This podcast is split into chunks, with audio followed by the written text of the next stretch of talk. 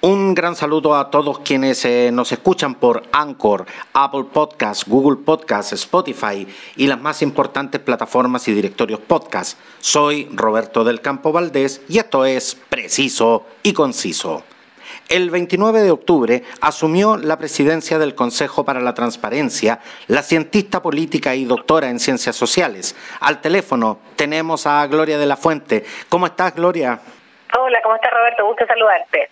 Igualmente, en primer lugar, eh, felicitarte por, eh, por este nombramiento, eh, que como dije, se produjo el 29 de octubre. Lo primero que, quiero preguntarte es, ¿qué, ¿qué, resultó más difícil en lo personal? ¿Asumir la presidencia del Consejo para la Transparencia o tener que dejar la presidencia de la Fundación Chile 21?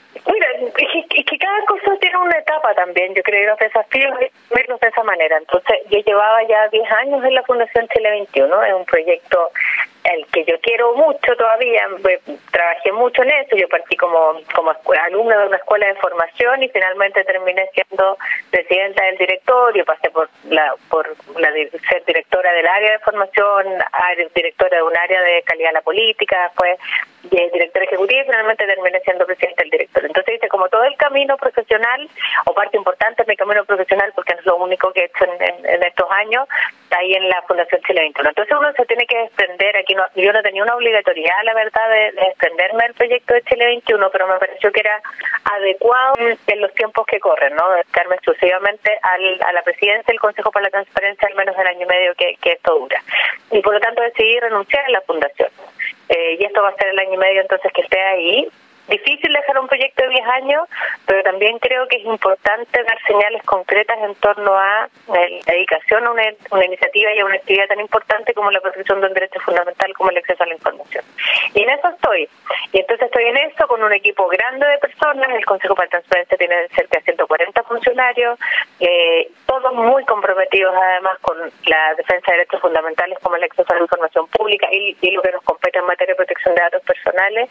Eh, y muy entusiasmada también porque porque son tiempos eh, particularmente complejos diría pero también es de esperanza eh, respecto al proceso constituyente respecto a todo el proceso electoral que tenemos el próximo año y yo creo que ahí un órgano como el Consejo para la Transparencia tiene mucho que decir ahora Gloria ser parte del Consejo para la Transparencia es incompatible con cualquier otro cargo y te y te lo pregunto más que nada por los cuestionamientos que, que, que tuvo las nominaciones a consejeros de Natalia González y Bernardo Navarrete, ¿ese es realmente incompatible? Que yo creo que hay que hacer una distinción ahí. Lo, primero que nosotros como consejo eh, es que nosotros somos, o sea, nosotros no podemos eh, intervenir en esta discusión, ¿no? Tenemos que ser prescindentes en este debate. ¿Por qué? Porque en la práctica nosotros tenemos que trabajar con los consejeros que decida el Ejecutivo, entre el Ejecutivo y el Legislativo, eh, mandar al Consejo para poder, en el fondo, constituir este órgano colegiado. Entonces, nosotros, respecto a esta discusión, somos presidentes. Ahora, lo que hemos dicho es que existen en incompatibilidades de la legislación, pero que, que en el fondo no están en, esa discusión ahora. De hecho, nosotros hemos planteado al gobierno eh, una, una mirada sobre el cambio del gobierno corporativo al Consejo para la Transparencia que nos parece que es sumarlo a los estándares que debiéramos aspirar para el proceso o para el tiempo que viene. Nosotros no tenemos ese, esos estándares establecidos ahora y nos parece que es necesario avanzar hacia ellos en la práctica, que tiene que ver con, por ejemplo, los requisitos de entrada, los requisitos de permanencia, que son básicamente las inhabilidades, eh, la exclusividad o no del presidente o, de los consejeros, y los requisitos de salida, que es básicamente la puerta giratoria. Nosotros creemos que, dado el cambio que se ha producido en Chile, eh, también es importante señalar eh, que aquí hay un cambio que hacer respecto a las nominaciones en el Consejo y que debieran incluir audiencia, participación, etcétera, que probablemente no están en la legislación ahora. Entonces, respecto a la legislación de ahora, el, Ejecutivo y el Legislativo en rigor no han hecho, no, han incurrido en ninguna falta. Eh, más bien hay una discusión que, que tiene que ver con, con el perfil de los candidatos, lo que está instalado en el Parlamento, pero respecto a eso somos presidentes y más bien lo que nosotros sí creemos es que hay que hacer un cambio de la normativa para ajustarse a los estándares de hoy en día. Gloria, pero, pero justamente eh, los estándares eh, cada vez se han, ido, se han ido elevando más. La gente también cada vez está más exigente con respecto a las personas que tienen que asumir cargos de responsabilidad y específicamente cargos de representación política. Pero, pero esos estándares son realmente alcanzables, se condicen hoy con la realidad. A ver, por ejemplo, cosas pudiéramos tratar de impulsar o hacer. Desde el punto de vista de los requisitos de entrada, siempre es deseable y en el mundo del acceso a la información pública y la protección de datos personales hay harta gente destacada del mundo académico, mundo de la organización de la sociedad civil. Entonces, no, no es que no tengamos candidatos respecto a las competencias probablemente, seguramente si buscáramos encontraríamos gente en esto. Luego, entonces, trayectoria, currículum profesional, experiencia demostrable, etcétera, ahí sin duda. Y esa es una de las cosas que nosotros quisiéramos poner en énfasis. Después, respecto a las incompatibilidades durante el ejercicio del cargo, ahí nosotros hemos dicho eh, varias cosas. Nosotros tenemos normativa que en el marco del ecosistema en materia de transparencia y probidad nosotros tenemos iniciativas que nos obligan, por ejemplo, en materia de lobby, en materia de, de declaración de intereses y patrimonio, tenemos eso. Pero a lo mejor podríamos pensar en algunas otras inhabilidades que tienen que ver, como por ejemplo, no tener contratos con ninguna entidad pública o administración del Estado, que es una de las cosas que nosotros hemos visto, o cuando se apruebe la ley de transparencia 2.0 que regula organizaciones de la sociedad civil que reciben plata del Estado, entonces no estar contratado en una organización de la sociedad civil que recibe recursos públicos, etcétera. Establecer algunas inhabilidades o algunas incompatibilidades en el ejercicio del cargo que pueden ser importantes en esta materia. Y luego de requisitos de salida, es tener, tener de alguna manera eh, claramente establecido límites respecto a la puerta giratoria. Y eso es especialmente relevante el día de mañana cuando, por ejemplo, tengamos regulación en materia de protección de datos personales, donde ahí tenemos un mundo en el, mundo privado que, donde, por supuesto, así como pasa con las empresas reguladas, en general los sectores regulados, donde la autoridad que sale de un cargo no puede llegar inmediatamente a trabajar al mundo privado de salir. Ahora, Gloria, la, principal misión del Consejo para la Transparencia es contribuir eh, justamente a fortalecer la democracia en Chile a través de la, de la rendición de cuentas y el control social. Pero lo, lo más difícil de explicar, eh, Gloria, es cómo nos toca a, a, los ciudadanos la labor que ustedes realizan, a, a los ciudadanos de a pie, a la gente que en este instante nos está escuchando. Mira, nosotros siempre decimos que esto es como esto está como en tres líneas de trabajo. Lo que nosotros hacemos impacta como en tres cosas muy concretas. La primera tiene que ver con hacer exigible la rendición de cuentas. Uno a través del acceso a la información pública, las solicitudes de información, por ejemplo, o a través del el control que se puede ejercer a partir de los portales de transparencia activa que existen en cada uno de los, de los organismos que están obligados, uno puede hacer control social de la autoridad. Uno puede decir, esta autoridad está comprando tal cosa, está requiriendo tal otra, está, está tiene contratada a tales personas, eh, ha generado esta decisión que tiene efectos sobre terceras personas, etcétera.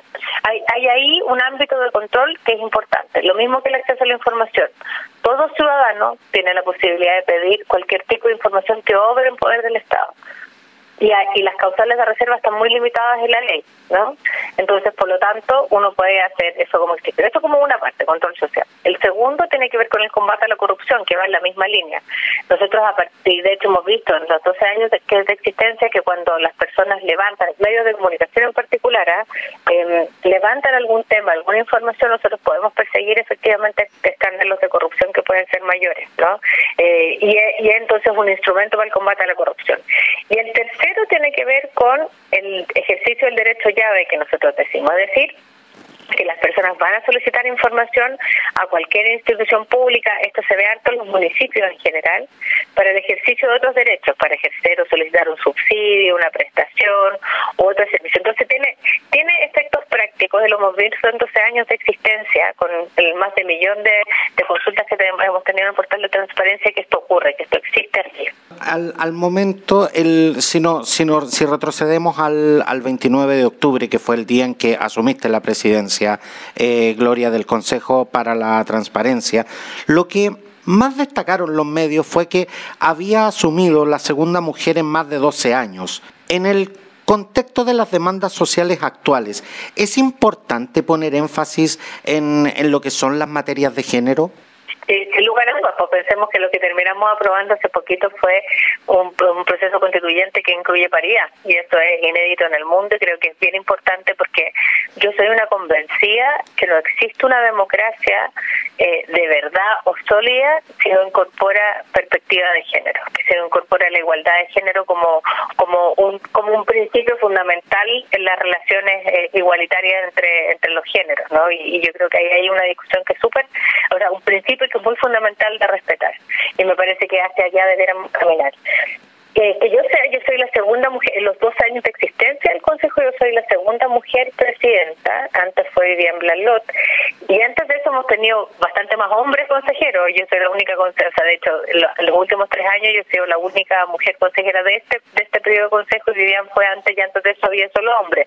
Entonces, evidente que también culturalmente nuestro país ha ido cambiando, pero creo que vale la pena también pensar en, generar algunos cambios culturales más relevantes, empujando también la participación de mujeres eh, en distintos espacios. Yo, por lo tanto, me siento muy contenta, satisfecha, orgullosa de ser la segunda mujer presidenta de este organismo, además de, una disciplina como la ciencia política, las ciencias sociales, que creo que también aportan una mirada distinta a estas materias, eh, pero eh, creo que nosotros tenemos que seguir avanzando y procurando que más mujeres estén en este espacio, en los espacios de toma de decisiones en general. Gloria, eh, llevándote a otro tema, ¿qué tan complejo resultó eh, la petición del ministro del ministro Briones cuando, cuando pide los RUT de quienes eh, sacaron el 10% de las, de las AFP? Y, y, hago la pregunta, ¿dónde, ¿dónde termina la transparencia y dónde empieza la vulneración del derecho a la privacidad? Yo, no, no podría adelantar un juicio de decir si esto es ilegal o no es ilegal, ¿no? O, existe una falta a la normativa en materia de protección de la vida privada que es la ley 19.628, que, que en el fondo como consejo para explicar un poquito para ir más atrás, porque nosotros hicimos algunos algunos eh, eh, algunas intervenciones públicas en esta materia y de hecho eh, oficiamos a tanto al Ministerio de Hacienda como a la Superintendencia de Pensiones para que nos explicaran cuál era la base legal sobre la cual estaban haciendo este requerimiento de información. esos oficios recién llegaron el viernes pasado, uno de ellos, la respuesta a uno de ellos, y en los próximos días esperamos que llegue el otro de respuesta. Nosotros no podemos hablar de legalidad o ilegalidad todavía hasta que no revisemos los antecedentes en función de la legislación vigente, que es esta ley de en materia de protección de datos personales o protección de la vida privada, que es una ley del año 99, y que en la ley de transparencia existe una disposición específica que nos que nos permite a nosotros hacer vigilar o velar porque en el fondo esta esta normativa se respete en los órganos en los órganos en materia que tienen obligación en materia de acceso a la información. Entonces, es por esta razón que nosotros hemos solicitado antecedentes. Ahora, sin perjuicio de que nosotros nos vamos a tener que pronunciar en algún minuto como consejo directivo respecto a si aquí hay una, una falta o no hay una falta, eh, lo que yo sí creo que este caso ha demostrado claramente es que nosotros estamos años luz todavía de tener una legislación adecuada en materia de protección de datos personales. ¿Por qué? Lo explico. Si nosotros detectáramos, si podemos nosotros detectar o no la discusión que veamos en función de los antecedentes que se nos entregue y aquello más que podamos requerir, si hubo o no hubo una vulneración respecto a los pero no pero no tenemos ni una posibilidad de aplicar ningún tipo de sanción, por ejemplo. A lo más notificar a la Contraloría y en el fondo y esto en, materia pública cada persona podrá decir si puede o no puede hacerse parte de alguna causa que ya tiene que ir a la justicia respecto la vulneración de sus derechos, pero nosotros no tenemos mucho más alcance en términos de, potestades. Y lo que estamos discutiendo hoy en día en el Congreso es justamente eh, una normativa en materia de protección de datos personales que le da al Consejo más facultades que estas escasas que tenemos en esta materia.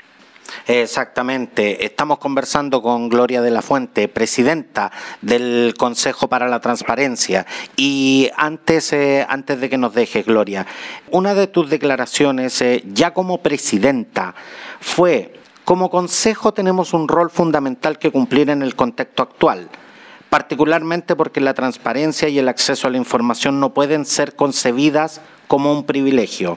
Hoy estos elementos son realmente un privilegio. ¿Cómo vas a lograr que esto en definitiva sea de acceso para todos? Mira, de hecho nosotros en eso nos hemos puesto como tarea muy precisa en el corto plazo. ¿Qué es lo que nosotros, el diagnóstico que tenemos después de 12 años de existencia? Que en general nosotros esperamos que los ciudadanos lleguen y el ciudadano que llegue en general el Consejo para la Transparencia tiene cierto perfil, ¿no? En general es, son hombres más que mujeres, lo que hacen, digo, los que van a hacer un reclamo al Consejo para la Transparencia. Hombres más que mujeres, que tienen en general estudios superiores y que pertenecen a determinados lugares. Versus las personas que hacen las solicitudes en primera instancia, es decir, las personas que recurren directamente a los ministerios, a los servicios públicos, porque nosotros somos el órgano de reclamo de segunda instancia. Y entonces, nosotros tenemos, y, es la convicción que tenemos, y por eso estamos trabajando de manera bien, bien potente en este ámbito, es que nosotros entendemos que más que esperar que los ciudadanos lleguen a nosotros, nosotros, nosotros tenemos que salir a buscarlos. ¿Y qué estamos haciendo para eso? Desde el año pasado tenemos una dirección de vinculación con el medio que se dedica a hacer promoción, capacitación, del derecho a acceso a la información pública. Estamos pensando varias novedades en materia de ir más fuerte con la promoción, en contarles en el fondo a las personas que aquí tiene un derecho fundamental que le permite, lo que decía al principio, hacer control social, combatir la corrupción y también ejercer otros derechos a través del acceso a la información. Entonces estamos fuertemente en eso, además de seguir haciendo lo que hacemos habitualmente, ¿no? que es eh, resolver amparos, es decir, resolver los reclamos que tienen las personas en el Consejo respecto a la denegación de información, por ejemplo, o la disconformidad en la entrega de información, y hacer harto ejercicio que también lo, lo hemos hecho en el último tiempo y creo que ha resultado bien respecto a temas de interés público, hacer ejercicio de fiscalización focalizada. Es decir, hay un tema relevante, por ejemplo, en materia de salud, compra de insumos de salud, lobby u otros, nosotros hacemos ejercicio de fiscalización focalizada porque tenemos potestad para eso, y eso resulta ser también una muy buena herramienta de control social.